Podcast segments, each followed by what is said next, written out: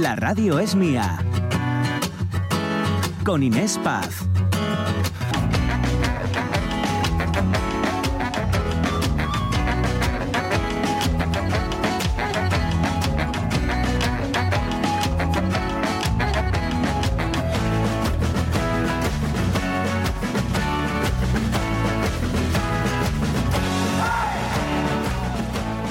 Aquí seguimos 12 y cuarto de la mañana hasta las 2 de la tarde hoy en la radio celebrando, fíjense, el Día Mundial de la Tele. Lo vamos a hacer con un investigador que nos va a contar esta peripecia que llevó años a, a unos vecinos asturianos a sintonizar la BBC aquí en Asturias antes incluso que la propia televisión española. ¿Lo sabían esto? ¿Sabían que la primera tele que se vio en Asturias no fue televisión española? Bueno, pues la historia no solamente nos sorprende, sino que ya les invito a que se, eh, estén pendientes, no se la pierdan, porque realmente merece la pena, aparte del archivo sonoro que tenemos preparado para sorprenderles, sin duda, con, con esta historia. Bueno, pero hoy hablamos sobre todo de consumismo. En esta semana del Black Friday no escapamos, ¿verdad?, a, a lo que nos invitan a hacer todos los escaparates de las tiendas con esos 50%, 70%. ¿Quién escapa? ¿Quién escapa? Es difícil. Yo es que no salgo a la calle. ¿Pecasteis ya o no? No. Eh, yo sí, pero por, por- porque no me quedaba otra. Se me rompió el móvil y aproveché que para cambiarlo porque pues había una oferta y entre lo que me costaba repararlo y lo que me costaba comprar uno nuevo. Eso sí, eso sí que es alucinante. Las reparaciones son Sí. Bueno, es que carísimas. eso sí que tenían que poner Madre ahí un por, eh, por eso es lo que nos cuenta Mario Bango, ¿no? que desde Europa está intentando acabar con la obsolescencia programada y que reparar y se puedan reparar, no, no que, o, que- o que al menos No, no, no, se que deban. solos. Exacto, que, que por ley deban de, de Hombre, repararlo, supuestamente si está en garantía tienen Mm. que repararlo, pero es carísimo. bueno. No, no, y aparte el tema de los móviles Uf. es que va, Sí, sí. va aparte. Bueno, el caso es que no siempre, ojo, es negativo ¿eh? esto de aprovecharse de los No. descuentos. Estamos hablando a veces de un consumismo que no va por buen camino, pero otras veces es genial cuando tenemos una necesidad eh, aprovecharnos de estos descuentos. ¿Qué opinan? ¿Qué opinan nuestros oyentes? Recuerden que las redes sociales y el teléfono del programa está abierto hasta las 2 de la tarde. ¿eh? Pues- ¿Qué nos están diciendo? Pues mira, en Facebook Marce Gijón dice, buenos días chicos y chicas, yo lo veo como un timo, nadie da duros a cuatro pesetas. La mayoría de las cosas se suben el precio unos días antes para luego decir que lo bajan. No me creo nada, nos manejan a base de publicidad engañosa. María Benéndez también dice que me parece un engaño a través del cual incrementan las ventas haciéndonos creer que pillamos un chollo. Cristina Rodríguez Fernández que dice, según mi experiencia, un engaño en muchos casos. Ves un artículo a un precio rebajado, resulta que hace dos semanas era más barato que con el maldito Black Friday. Silvino Vázquez, mejor llámalo Viernes Negro para les carteres y les tarjetes, que muchos dejen temblando ese día. Yo creo que mucho ya comprar por comprar. Chollos creo que pocos en esta vida. Está todo estudiado. ¿Pa cómo sacamos les poques perres que nos queden al que y queden? Bueno, que paséis buen programa. Consumidora Sonia Estrada Copín dice, yo vivo en otro mundo. Estoy como mi madre, que lo ve en la tele y ayer intentó explicarme que escuchó de rebajes, pero lo de Black Friday salí con algo así como Bass Friday. El caso es que compró o no compró. Atención, Juan Manuel Rodríguez Rego, oportunidad para pasar de todo lo material y la teoría cuántica. 当初。Y por ejemplo, Blanca Pérez Soto dice, yo nunca compré nada en el Black Friday. Cuando necesito algo, miro, comparo y compro. Que me recuerda un poco al lema este de si encuentra, eh, busque, compare y si encuentra algo mejor, cómprelo, ¿no? Tal cual. A ver, María Sun Muñiz, eh, a ver, aquí hay una retaila de mensajes. Sí. Vamos a- Vale, A ver Bueno, si vamos a leer unos cuantos, luego seguimos. A ver si- ¿eh? no, no, digo de María Sun Muñiz misma. O sea, ah, eh, vale. vamos bueno, a- sinteticemos, que hay Dice- más oyentes. Dice, este año estaba interesada en un par de electrodomésticos, pero ayer lo pensé mejor y creo que voy a esperar a comprarlos cuando tenga más tiempo para comparar precios. Además, dame la sensación que nos engañen un poco. Hace unos años vi un ordenador portátil que era más barato en octubre. Decidí esperar al Black Friday y mi sorpresa fue que ponía que costaba 499 y con el Black lo dejaban en 399. Cuando en octubre el precio era 50 euros menos. Son Sí, eso pasa mucho. Eso lo denunció la OCU y Sí. por suerte está dejando de ocurrir. Ah. Porque había mucha estafa ¿eh? detrás de algunas supuestas Y mira, rebajas. También nos cuenta María Asun que hay apps que les metes el enlace del producto y te dicen el histórico de precios que ha tenido. Que está muy bien esto, ¿eh? Eso Sí, está genial. Es muy sí. bueno. Sí, sí. Bueno, lo que era aquí era un diálogo entre María Sun Muñiz Sí, y Juan Juan. Masalix, que eh, que bueno, eh, conversan sobre el tema, ¿no? Pereza ir de supermercados, tienda a tienda, ropa y de todo, elijo por internet, bueno, se están comentando ahí sus cosas. Bueno, eso eh, podéis seguir, podéis Sí, seguir sí. En, en redes sociales. Venga, un último comentario. Pues mira, el Lorenzo Linares, por ejemplo, dice consumismo en estado puro. Ahí está, ya está, no dice más. del homo sapientísimo producto consumo. Bueno, Este es el espera, porque esto es- me ha, me ha hecho mucha gracia. Alfredo Azadón, que vive en Icen, en Azadón, eh, que es el León, dice, este año en Azadón no solo el próximo viernes 24 celebramos el Black Friday, sino que durante toda la semana sale un pozo, ¿vale? Un pozo que pone Black Friday. Durante toda la semana, por cada botella o garrafa de agua del caño, la segunda, gratis. último término todo el salario mínimo con el Madrid Atlético el juego quinielístico corrida benéfica. Hoy televisan. ¿De dónde has sacado esta maravilla de, de, canción, de, canción, José? Es que cada vez nos sorprendes más. Da gusto, ¿eh? Pues Tú seguro, le das el tema y él te da una canción. A ver, seguro que conocéis. Rosa León. ¡Hombre! Rosa León canta esto. Claro. Canción del consumo. Pues sí. A, a, ver, déjala, déjala un poquito. Canción, canción, canción, canción, canción, canción, canción, canción. Consumo, consumo. Este es el tonto tema de esta canción. Este panfleto estúpido, tan saturado en tópicos, hay que venderlo al público como un jabón biológico. Así dispone el código, mafioso discográfico, y así se explota al prójimo, prójimo y primo práctico. Producto, consumo. Ese es el tonto tema. Me he enamorado, me he enamorado de la canción. Bueno, es que Es Rosa León ¿eh? es, eh, es genial. Tal cual. Y es atemporal esta canción. Sí, sí, atemporal. Totalmente. Bueno, pues luego vamos a seguir ¿eh? haciéndonos eco de todos estos comentarios Sí, sí. que nos estáis dejando en redes sociales. Y yo, ya que estamos en radio, animo a que utilicen también nuestro teléfono, el 608-9207-92, para dejarnos notas de audio, ¿vale?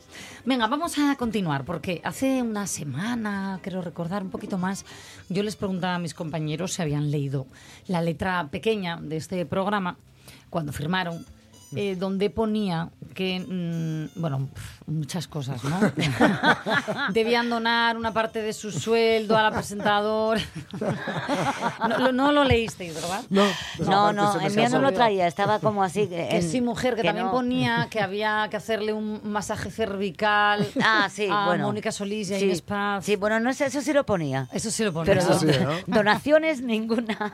En fin, eh, fuera broma, muchas veces surgen dudas, ¿no? A nosotros y a los más jóvenes, cuando acceden a esos primeros contratos laborales, muchas veces el, el nerviosismo, la emoción del momento, incluso yo que sé, la inocencia, ¿no? Les puede llevar a firmar sin saber lo que están firmando, o incluso firmar, e incluso firmar sin, sin saber, ¿no? Cuáles son los derechos laborales que tienen. Entonces a mí me encanta porque nos vamos a hacer eco de una iniciativa que yo creo que es muy necesaria para todos entenderla, que es Situate Laboral. Es una iniciativa que ha puesto en marcha el Colegio Oficial de Graduados Sociales de Asturias, que a partir de enero va, a hacer in situ con, con todos los jóvenes que pidan esa ayuda y que nosotros vamos a ir adelantándonos un poquito aquí en la Radios Mía y vamos ya a dar esa información apta y válida para todos nosotros. Fernando Pintueles, vicepresidente del, del Colegio Oficial de Graduados Sociales de Asturias. ¿Qué tal? Buenos días. Hola, buenos días, ¿qué tal? Bueno, enhorabuena por este servicio de orientación que es verdad que tenéis siempre a disposición de cualquier ciudadano que se ponga en contacto con vosotros y que ahora, digamos, hacéis esta campaña eh, más necesaria de lo que parecía, quizás, ¿no? Supongo que información tenéis de, de la necesidad que hay. Pues sí, este programa viene, digamos, impulsado también por la Consejería de la Juventud, ¿no? En colaboración con nosotros y, bueno, es un poco para poner algunos puntos de referencia a los jóvenes entre 16 y 30 años para que puedan, pues, eh, fijarse a ver si están bien contratados y cuáles son sus condiciones laborales. Vale, yo entiendo que va enfocado este programa a los chavales de entre 16 y 30, pero los que ya superamos con creces la treintena también va a ser útil esta información, ¿no? Para revisar nuestros contratos o simplemente, mm, eh, yo qué sé, es, Sí. es información Sí, para todos en la es radio. información para todos, pero bueno, luego va a haber un servicio personalizado, ¿no? Que se Hmm. tender- eh, y confidencial, pues se atenderán aquellas dudas de las personas solamente que estén en Vale. este grupo de edad. Vale, lo de la radio entonces para todos los grupos de edad, luego ya personalizado in situ. Venga, pues vamos allá. Exactamente. Porque eh, eh, en esta primera vez que charlamos, lo que vamos a discernir es eh, sobre los contratos laborales, entender no solo que decía yo en broma la letra pequeña, sino la letra grande en sí misma. ¿Cómo sabemos si estamos bien co- contratados? La primera pregunta. Bueno, y a modo de... Yo lo doy por unos- hecho siempre. Sí. Bueno, se puede estar contratado, pero no con las eh, obligaciones legales cumplidas, ¿no? Lo, eh, hay, a modo de reflexión y para todos aquellos que queráis saber si estáis bien contratados o no, primero, hay que saber si se está de alta en la seguridad social. Eso es un punto de referencia muy importante. ¿Y cómo lo No, sabemos? Eh, bueno, vamos, voy a dar los- las tres reflexiones y luego Venga, entramos sí. en, el matiz. Otra es eh, saber cuáles son nuestras condiciones laborales, es decir, lo que comentabais antes de que tener eh, tener que donar a la presentadora una parte del salario, pues, pues No va tener bien. que estar en las condiciones laborales y eso es- está en los contratos de trabajo si está escrito. Y luego, eh, pues eh, a modo también de es la, lo que es la formación o información en materia de prevención de riesgos que la empresa está obligarnos a impartir sobre los riesgos de nuestro puesto de trabajo. Venga, pues vamos punto a punto. ¿Cómo Sí. sabemos si estamos dados de alta en la seguridad social? Bueno, pues mira, hay varios caminos para, para conocer si el empresario me ha dado de alta en la seguridad social. Uno, el más sencillo, es que tengamos nuestro teléfono móvil actualizado en la seguridad social. Con ello, pues tenemos el conocimiento que cada vez que una empresa nos dé de alta o de baja, recibimos un mensaje comunicándonos. Y el movimiento que ha sido y en qué fecha. Si no tenemos el teléfono, otra forma sencilla es preguntarle al empresario. Y ahí vamos a actuar de buena fe, ¿no? Con lo que nos diga, pues nos lo vamos a creer. Pero eh, podemos hacer otras dos cosas también, y es a través de la sede electrónica, eh, mediante un procedimiento puramente online, ¿no? Entrar en el apartado de informes de situación actual del trabajador y ahí saldrá si estamos de alta, desde qué fecha y todos los, toda la información nece- necesaria. Y si finalmente pues no tenemos ninguno de estos caminos, digamos, porque necesitamos un certificado a efectos de, de entrar en la sede electrónica, pues podemos acudir a una oficina de la Tesorería General de la Seguridad Social a preguntar. Y, por ejemplo, en Oviedo está en Pérez de la Sala. Vale. Venga, pues eh, preguntando yo siempre digo que se llega muy lejos, ¿eh? que a veces hay como un miedo a preguntar, que madre mía. En fin, las condiciones laborales, más tirado, mm, más hecha por tierra, lo mío. Es decir, todo lo que nos pidan que no está por escrito no vale, ¿no? Bueno, ¿O sí? En principio sí, ¿no? Pero bueno, luego hay hechos consumados que pueden identificar que, que no está escrito en los contratos, pero sí hay donación de salarios a la presentadora. Gracias carbote. No, no, pero yo prefiero... Va- vamos a medias. So- No, soy Mónica y prefiero lo de los masajes, eso sí. Pero Bueno, donaciones no. Bueno, pero puedes decir masajes a un euro. Tremendo. Oye, ahora en serio, ¿cómo, cómo puedo conocer mis condiciones laborales? Mira, las condiciones laborales, bueno, las podemos establecer o bien verbal o bien por, por escrito, ¿no? Lo normal es que sean por escrito y a través de un contrato de trabajo. El contrato de trabajo eh, normalmente suele ser el modelo oficial que facilita o que tiene el Ministerio de Trabajo y Seguridad Social y que se eh, obtiene a través de la sede electrónica del Servicio Público de Empleo. Eh, o que la empresa tenga un modelo propio, pero lo, lógico- lo más habitual es el contrato oficial bajado del Servicio Público de Empleo. Vale. Dices eh, que pueden ser verbales, o sea, es decir, ¿tienen la misma validez las condiciones que se nos dicen verbalmente? Sí, pues bueno, por, por escrito debe formalizarse los contratos, como decías, ¿no? Cuando, cuando así lo exija, pues bueno, una disposición legal, siempre deben ser los contratos temporales, los que tengan una duración superior a cuatro semanas, los contratos a tiempo parcial y los formativos y los fijos discontinuos, ¿no? Si, hay- si estás en alguno de estos casos y salvo prueba encontrar, si el contrato no se hace por escrito, se considera eh, a tiempo indefinido y a jornada completa. Mm, vale. Independientemente que sea eh, que hayas hablado que haya sido a tiempo parcial. No obstante, eh, los empresarios los empresarios están obligados a comunicar al Servicio Público de Empleo en el plazo de, de 10 días del siguiente a la concertación, a la celebración del contrato, el contenido de los contratos de trabajo que, que celebre, ¿no? Sí. Y, eh, y al mismo tiempo el trabajador podrá solicitar de los servicios públicos de empleo la información del contenido de los contratos, ¿eh? siempre y cuando no se lo den por escrito. Vale. ¿eh? Eh, Fernando, una Dime. cosa en concreto, porque Dime. muchas veces eh, a los chavales, sobre todo, bueno, ya a todos en general, muchas veces, cuando, mm, cuando se firma un contrato se habla de un periodo de prueba, ¿no? Sí. Cuando se pacta esto, ¿qué cuestiones hay que tener en cuenta? ¿Qué Mira, es lo válido? Eh, Bueno, para el periodo de prueba, bueno, se establece, es optativo, ¿no? Y, y se debe acordar eh, fijarlo por escrito y hay que fijarlo por escrito en el contrato. Vale. La duración máxima, hay que tener en cuenta eh, cuál puede ser. Se establece en los convenios colectivos. Ah, depende de cada gremio, entonces. Eh, exactamente. Y en su defecto, si nada dice el convenio, lo que establece la normativa general del Estatuto de los Trabajadores es seis meses para los técnicos titulados y dos meses para el resto de los trabajadores. Hay una excepción para las empresas de menos de 25 trabajadores que no puede superar los tres meses, ¿no? En el supuesto de Bueno, pero en cualquier caso, nunca más de seis me- meses. Eh, exactamente, eso para técnicos titulados. ¿Eh? En el supuesto que los contratos en- sean temporales, de duración determinada, concertados por un tiempo no superior a seis meses, el periodo de prueba no podrá exceder de un mes. Salvo que si ponga otra cosa en los convenios colectivos. Es decir, en esto del periodo de prueba siempre hay que ir al convenio colectivo a ver qué dice. ¿ya? De Y durante el periodo de prueba, las personas trabajadoras tendrán los mismos derechos y obligaciones correspondientes al puesto de trabajo que desempeñan, excepto los derivados de la resolución del contrato, que puede ser sin causa alguna. ¿no? O sea, Vale, vale, vale. el sueldo no superación del periodo de prueba y no hay más. Y luego hay otra serie de matices que puede ser, si hay acuerdo entre el- la empresa y los trabajadores, pues que si caigo de baja, pues no compute el tiempo que esté de baja a efectos del periodo de prueba, ¿no? Pues Sí. riesgo durante el embarazo, eh, durante la lactancia, bueno, temas de violencia de género. Ahí eh, pro- eh, podríamos profundizar un poco más si tuviéramos tiempo, pero bueno. en Bueno, por, por ir un poco a lo básico, sí. Exactamente. Vale. Oye, eh, importantísimo, porque hay gente que a veces empieza a trabajar antes de firmar el contrato y esto se diluye en el tiempo. Siempre hay que firmar el contrato. Si no, no tiene validez, entiendo.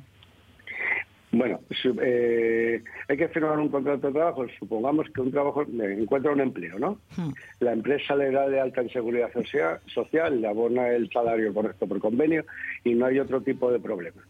Pero el trabajador considera que la empresa, bueno, pues cometió un error que no le ha dado a firmar el contrato de trabajo, como es lo que me estás poniendo, Sí. ¿no?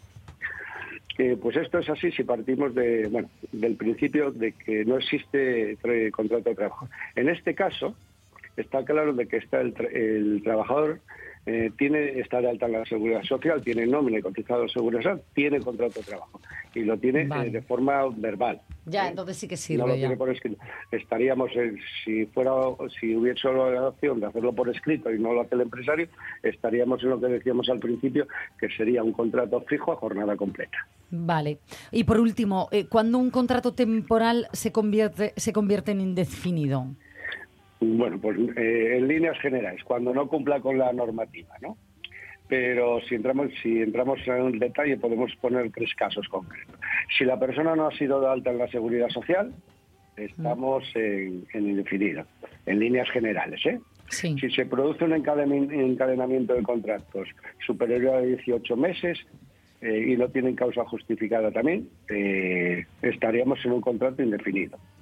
Y cuando expira la duración máxima del contrato, eh, y no hubiera, un contrato temporal, eh, me refiero, y no hubiera denuncia y continuáramos eh, haciendo la prestación laboral, el contrato se considera, se considera prorrogado tácitamente por tiempo indefinido, salvo prueba en contrario. De acuerdo. Oye, Eso sería lo más elemental. muy breve, pero ¿os encontráis con muchos casos de eh, empresas todavía que hacen esto de cuando vas a llegar a esa fecha límite de los 18 meses hasta luego y de patitas a la calle por no hacer fijos a sus trabajadores? ¿O eso ya pasó a la historia? Bueno, todavía serán, serán casos de ese tipo. Únicamente que ahora con la reforma laboral, la mayoría de los contratos se convierten en indefinidos. Vamos, son indefinidos de, de Sí, mano, sí, ¿no? sí. O la may- Entonces, bueno, lo que se está haciendo ahora o lo que se está notando es que en este tipo de contratos hay gente que no supera el periodo de prueba. Y ese Mm. porcentaje ha aumentado Mira con tú. referencia a, a la situación anterior. Ya, ya, ya. ¿Y creéis que realmente no ha pasado la nota de corte o hay ahí triquiñuela? Bueno, eh, digamos que el periodo de prueba está puesto exactamente para que las dos partes tengan un noviazgo, ¿no? Y si eso no se consolida, pues cada uno por su parte y no pasa nada. Bueno, es lícito, desde luego. Es lícito totalmente ilegal hoy por pero ¿Qué pasa? Que bueno, yo como empresario, si necesito para, para cinco meses a una persona, ¿no? Ay, Por ejemplo, ya... un técnico superior le pongo un periodo de prueba de seis meses que está admitido dentro de la ley y a los cinco meses le doy de baja por no superación de prueba. Y viene otro, y luego estar- otro. puede- eh, bueno, Ahí mosquea un poco, en ¿no? principio, pues que si hay mucho encadenamiento de no superación del periodo de prueba, hay, hay mosqueo, como, como bien dices, ¿no? Pero, eh, pero es lícito. Es decir, hoy por hoy eso es lícito. Mira, lícito sí, pero ético bien poco, ¿eh? Hay que ser un Eso poco elegantes. Eso sería ya otro, otro tema. Eso es otro debate, en fin. Exactamente. Fernando, pues eh, hoy el contrato laboral, eh, te invito a que la semana que viene hablemos de, de- bueno, vamos a hablar de muchas cosas, de cómo negociar en nuestro sueldo, de las vacaciones, bueno, de, de miles de cosas, ¿vale? Incluso invitamos a los oyentes a que si hay algo que les preocupe, les, eh, yo que sé, tengan algunas dudas en particular, que nos lo envíen y se lo proponemos a Fernando, ¿de acuerdo? Perfecto. Pues, Pues muchas muchas gracias. Muchas gracias a vosotros por la atención. Hasta la semana que viene, Fernando, un beso. Hasta la próxima semana. Adiós. Un beso. Chao. Hasta luego.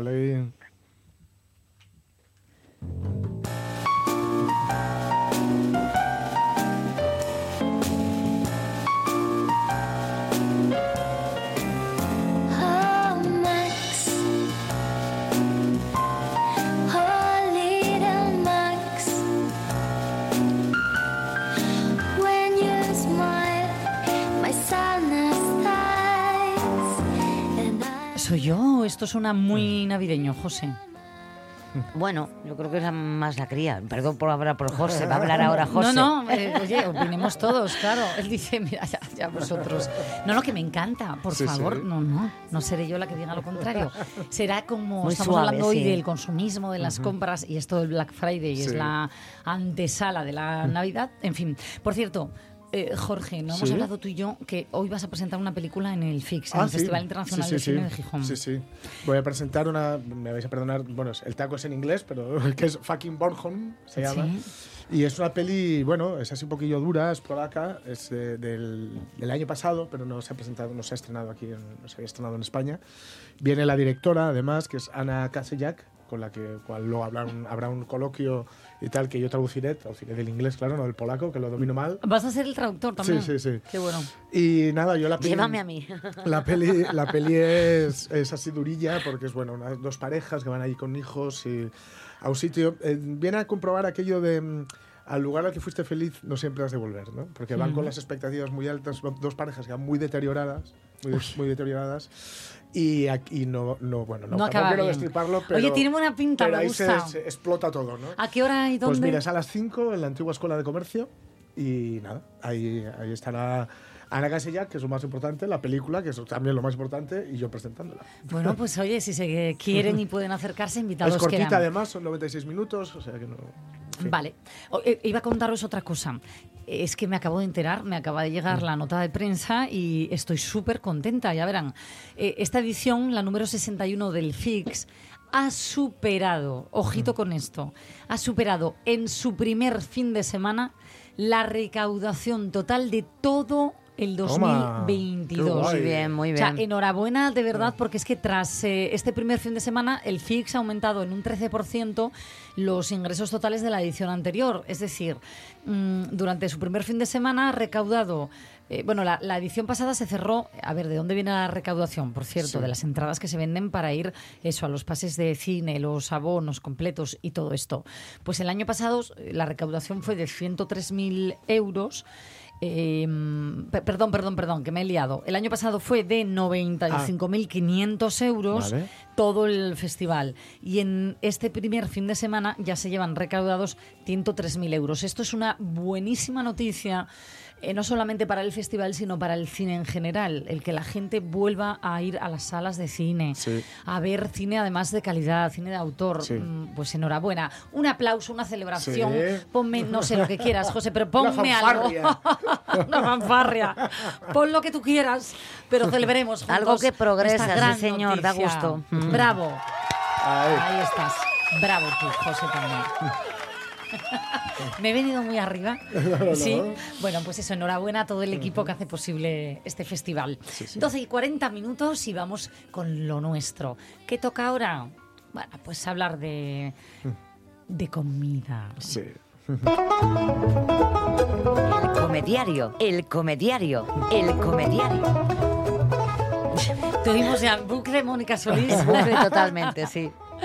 En fin, Mercedes Mérida, que ha vuelto de sus vacaciones. ¿Qué tal? Muy ¿Qué bien. tal? ¿Cómo estás? Sí, muy bien.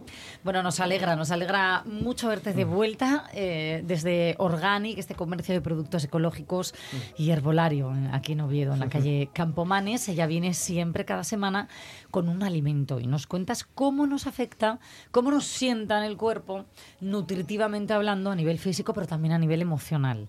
Y hoy vamos con algo que a estas alturas ya no podía faltar, la fava. Hombre. Es. La fava y sus múltiples em, cara- no, características, no, especialidades. No, tampoco es la palabra especialidades, sino formas. Formas, Formas, sí. y, y clases diferentes, porque cambia el sabor. No solo que cambia la forma, cambia el sabor también. y a nivel nutricional, aunque es parecido siempre, también hay diferencias. Claro, es verdad que la fava, bueno, la alubia, ¿no? Sí, Eh, tiene diferentes alubia. formas, tamaños, colores, nos dices. Sabores. Sabores.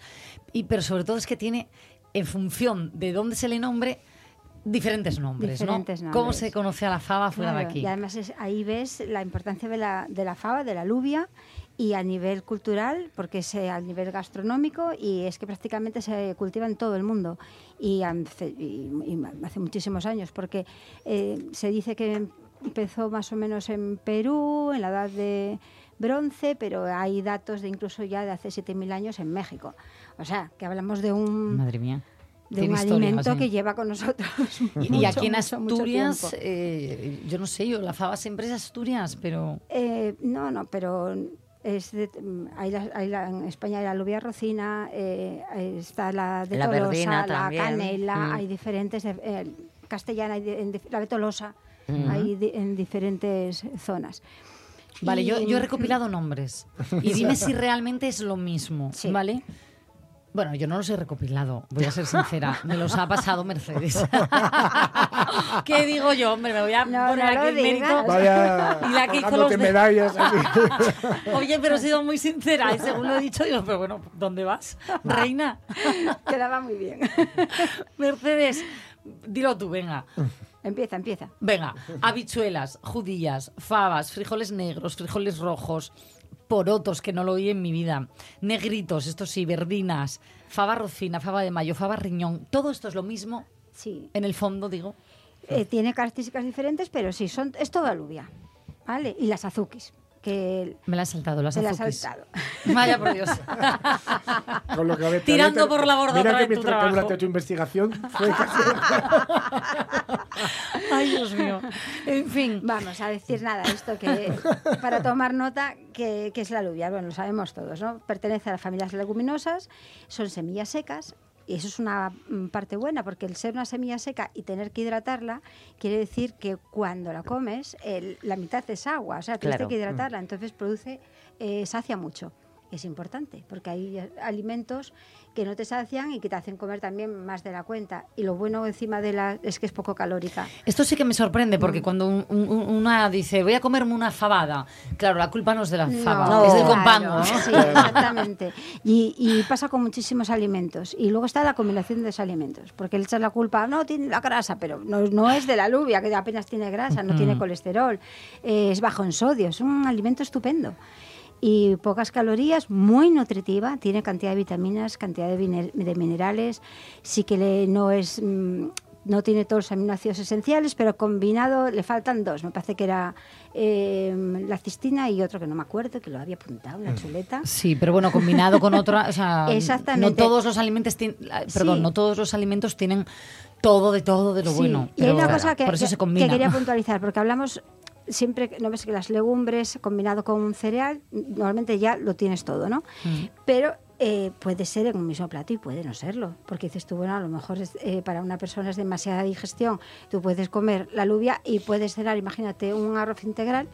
Y en el día los aminoácidos se combinan para hacer el trabajo que tienen que hacer. No tiene por qué ser todo a la vez. Vale, y digo yo, la fabada y luego un arroz con leche súper completo, ¿no?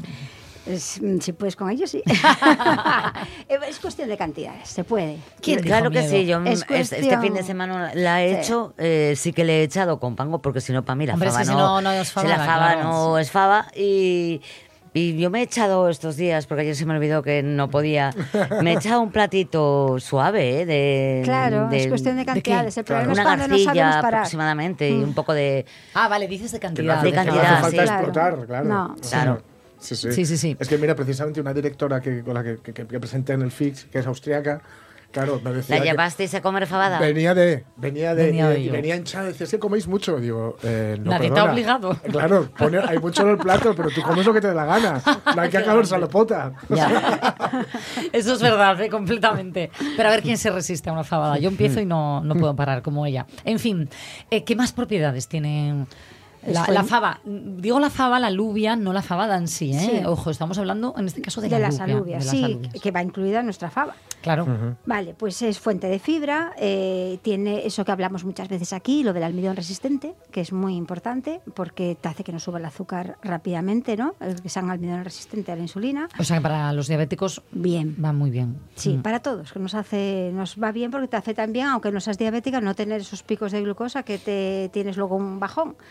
Eh, tienen efecto prebiótico. Eso no lo sabía. Sí, Efecto prebiótico. Prebiótico. El prebiótico- eh, los prebióticos es el alimento del probiótico, de la flora intestinal. Claro, te iba a decir, hay que diferenciar prebiótico o probiótico. en este caso es, es. prebiótico. Sí, proporciona saciedad, por lo que habíamos hablado antes, porque, el, porque al hidratarlo eh, eh, tiene... Sí, tiene agua sacia, pero no. Eso es, sí. Eh, ¿Qué más? Que tiene pocas calorías, menos calorías que los cereales y los granos, tiene mucha proteína y ahí, fíjate que las que más proteína tienen son mis favoritas, eh, las negras. A mí Mm. yo, Ay, los, los- negritos me rechiflan. Yo no. Yo para mí la nada. blanca. No puedo A mí con me ello. encantan. No Yo puedo con ello. vivir Ni en- con una en fava. México y en, y Con- en el Caribe Bueno, y por ahí. sí. en México Claro, es verdad que cocinada, tal, pero- sí, pero yo aquí, la, fa- así en potaje, la blanca. La blanca sé. de toda la vida, yo también. En potaje y sola. O sea, yo en potaje no he hecho nunca alubia. He hecho solo. con, negritos con arroz es lo más. Sí, a mi hijo, A cada uno, cada A mi hijo, le, suyo. a mi hijo le encanta. Oye, no hemos hablado de la parte emocional, que a mí me gusta mucho saber también porque, yo que sé, al final somos química, ¿no? Entonces, Sí. lo que nos nutre porque tiene X fuente de vitamina, etcétera, esa vitamina a lo mejor nos influye en un estado emocional más calma, más... ¿En este caso hay algo así? A mí se me ocurre el sabor tradicional, el sabor a, A la casina. a casina, a la casa de la abuela, a la comida de la abuela, esa cocina casera que siempre nos termina llamando. Es verdad que la alubia tiene, mm, hoy en día somos todos, mm, y los que no somos, a lo mejor no cocinas a diario, pero en algún momento es cocinitas. Y con la alubia pues hacer unos patés maravillosos, tipo hummus, se hacen muchas recetas porque es cremosa, es suave, tiene una textura muy rica, ¿no? Pero al final, el- cuando de repente te hacen un guiso de una alubia, de unas verdinas, porque es verdad que son muchas clases, no hablamos de todas, eh, es un sabor muy de casa que nos reconforta mucho. Oye, me ha llamado la atención esto que dices, no había ah, oído y mucho menos probado el hummus de alubia. Sí. Siempre Oh. lo he probado a mí con me gusta garbanzo. más, Sí. a mí me gusta mucho. Anda. ¿Sí? Sí, tiene una textura muy rica la alubia, ¿Y, muy y co- y cremosa. cómo, cómo lo hacemos? Igual que. o sea, Igual. Sí. La cocemos. eh, eh, Sí, y, y hay veces que dices tú, bueno, para tú puedes coger cuando haces unas alubias, reservas. Sí, unas Igual que haces los garbanzos y si un día quieres, pues compras un frasco de alubia hechas, que hay unas conservas muy buenas también. sí, sí. En cristal estupendas de alubias y, ta- y haces el humus. Igual que lo haces de garbanzo, como quieras. Sí, con alubia ya, además ya te digo, es muy, muy, muy rico. Probaremos, probaremos. Mercedes, gracias. Eh, una fabada siempre, siempre. siempre, sienta Y, bien. ¿eh? y recuerda, Mercedes, que para cocinarla hay que ponerla a remojo. Que- bueno, sí, no, porque no hablamos de todas. Las asiáticas, estas, las Moon, Sí. esta verde pequeña, no es necesario. Ah, Ah, mira. O sea que siempre, y luego cuando tenemos, Pero pillamos en Asturias cosa. la fava ¿Qué? fresca en septiembre, la Ahí congelas. ¡ah! Teniendo la fava que tenemos en Asturias, ¿no? no, no, no. No, eh, yo esa puedo, siempre la compro y la congelo. Hombre, bueno, Y yo, tiro yo lo de que, ella, me yo que encanta. Yo lo que hago es, Siempre al es, final. mm, siempre. Y, y, y solo una cosina, si me dejas apuntillar, Claro que sí. que a eso me lo, a mí, hace años iba a comprar los domingos sagrados y le encargaba a una señora las fabas, se compraba en septiembre y tal. Sí. Y me acuerdo que me dijo, si la pones a remojo, bueno, la, la fresca no hace falta, pero la otra, si la pones a remojo, la seca, en agua mineral y en ese mismo agua de cocción la pones luego a cocinar, ya sabes que se- Sí. siempre con agua fría y Sí. luego la vas espumando, Sí. no se despelleja nada. Y yo lo empecé a hacer y es verdad. Anda. Ah, pues eso está muy O sea, saberlo, la, ¿eh? la- la pones en remojo en el agua mineral Sí. y la cocinas en la misma agua. Eso es. Vale, sí, vale. utilizar ese agua. Vale, Eso vale, es. vale. Bueno, fíjense eh, la cantidad de truquitos que les damos. Mercedes Mérida, gracias y, que disfrutes eh, la fabada o no. Muy bien. Sí, no, una buena fabada Sí. siempre. Yo es que soy- Siempre, siempre. La, la fabada de mi madre yo siempre la reivindico como la mejor fabada Hombre. del mundo. Pero todas al final me Todas. acaban gustando. Un besazo, Mercedes. Seguimos, ya verán, porque vamos a hablar ahora de meriendas. Pero tomen nota que esto es importantísimo para los peques. La radio es mía.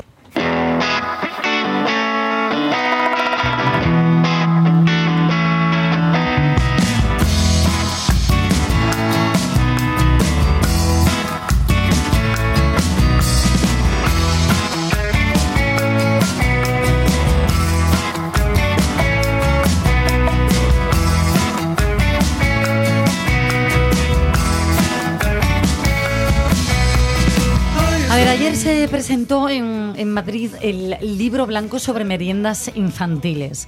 Lo han elaborado un equipo de dietistas y de nutricionistas liderados por el doctor Ramón de Cangas, asturiano él. Eh, por eso le hemos llamado, bueno, por eso y porque nos parece tan interesante y necesario hablar de esto de las meriendas de los peques. ¿Qué tal? Buenos días, doctor. ¿Qué tal? Muy buenos días. Buenas. Bueno, es una, eh, es una de las comidas esenciales, ¿no? De- en el Día de los Peques, la merienda. Claro, sí, efectivamente. Eh, es una de las comidas diarias eh, interesantes eh, para los niños y sobre todo es interesante cuando pues lo que se come son los alimentos adecuados, porque si comemos cosas que no son adecuadas, pues al revés podría ser perjudicial. Claro, vosotros habéis analizado eh, la influencia que tiene la merienda en la obesidad infantil. ¿Se sigue abusando de bollería, de procesados? Sí, pues efectivamente, porque más del 30% de los niños meriendan de forma habitual eh, ultraprocesados. Quizás a veces cuando se da el mensaje de que es muy importante hacer esta comida concreta como la merienda, si eso eh, obliga a acabar, entre comillas, a acabar tomando pues productos como bollos, eh, galletas y ese tipo de cosas de forma habitual, que un día es un día, pues entonces sí que puede ser contraproducente y es un problema porque es que más del 30% lo consumen de forma habitual. Es un porcentaje altísimo, ¿no? Ha sorprendido. Sí, bueno, y ya se sabía porque hay estudios en diferentes regiones de España donde situaban los valores eh, en esa en esa línea, pero bueno, eso también explica el por qué esa tendencia eh, año tras año al incremento del sobrepeso y obesidad infantil. Claro, eh, doctor, ¿qué debería merendar un, un niño?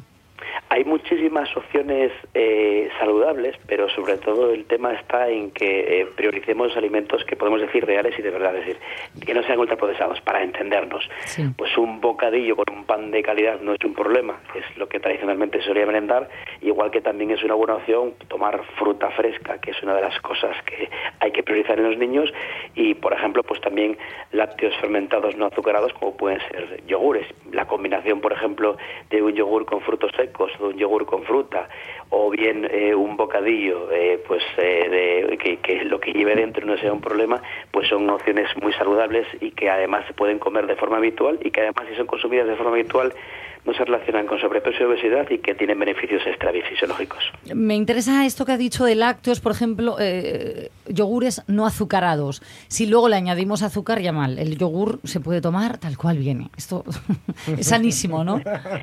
Sí, bueno, hombre, a ver, por, por un poco de azúcar tampoco pasa nada. De hecho, la propia Organización Mundial de la Salud eh, dice que los azúcares libres, que son los azúcares que añado yo, que añade la industria o que añade el cocinero, no deben superar el 10% de la energía diaria y puede que en el caso de niños puede ser interesante bajarlo por encima del 5%, pero eso no significa que echar un poquito de azúcar o un poco de miel. Vale. Tampoco hay que demonizarlo, ¿no? Pero Claro, claro, efectivamente. Lo en que hay su que tener justa en cuenta medida. es- Sí, o que si lo echamos a todos. Si en el desayuno he hecho azúcar, luego he hecho en la merienda, luego he hecho en todas partes, pues además me acostumbro sobre eso. La fiesta del azúcar. Por cierto, doctor, voy a comentar con ustedes que me hizo tanta gracia el otro día con una amiga que tiene eh, niños también. Me decía ya, cuando tienes un hijo la gente piensa que tienes un pato y no paran de darle de comer. Y me hizo tanta gracia. Me encanta. ¿Verdad? Es muy bueno. Me lo agencié. Y esto no sé si pasa ahora, eh, porque oigo a tantas madres preocupadas con las chucherías, como que ya es tan habitual. eh, ¿cu- ¿Cuántas veces o con qué mm, frecuencia se le deberían de dar a los niños estas chuches? Bueno, la verdad es que eh, debería ser un consumo ocasional para el disfrute. A mí siempre me gusta decir que eh, pues no se puede prohibir nada porque la vida es como es y todo depende de la frecuencia y de la cantidad y también en salud montal- eh, mental y disfrute pues el, el gozar de, de, pues eso pues unas chucherías o, de un, o de un pollo o lo que sea. Pero es verdad que el consumo dentro del patrón mediterráneo debería ser ocasional es decir semanal que. Al, al fin y al cabo es lo que ocurría antes que era Claro, un cumple a la semana, ¿no? Sí, ahí está. sí. No, el mismamente salir el sábado y, y- y comerte algo. Sí, de- sí, claro. Decía lo del cumple, oye, como por decir, ¿no? excusa, pero sí, Yo sí. creo que, que también, eh, doctor, en esto tiene que ver mucho el cuidado de los, no los vamos a demonizar, por supuesto, de los abuelos. El que los Ay, ay, niños ay, la culpa es de los abuelos, Calla, dice. calla, no, no, escucha, escucha. Los abuelos, eh, a ver, consienten un poco más, consienten un poco más a los peques y, y sí que sí que tienen la, la manía a veces de, de darles más azúcar de la que deberían. Bueno, puede, puede, puede influir. No obstante, cuando a lo mejor el abuelo hace o la abuela un- un bizcocho o algo así, bueno, todavía sí es casero. No, no, no hablo de bizcocho, hablo de gominola del kiosco. No, no, no, no, el chocolate nada, sí, del sí. kiosco.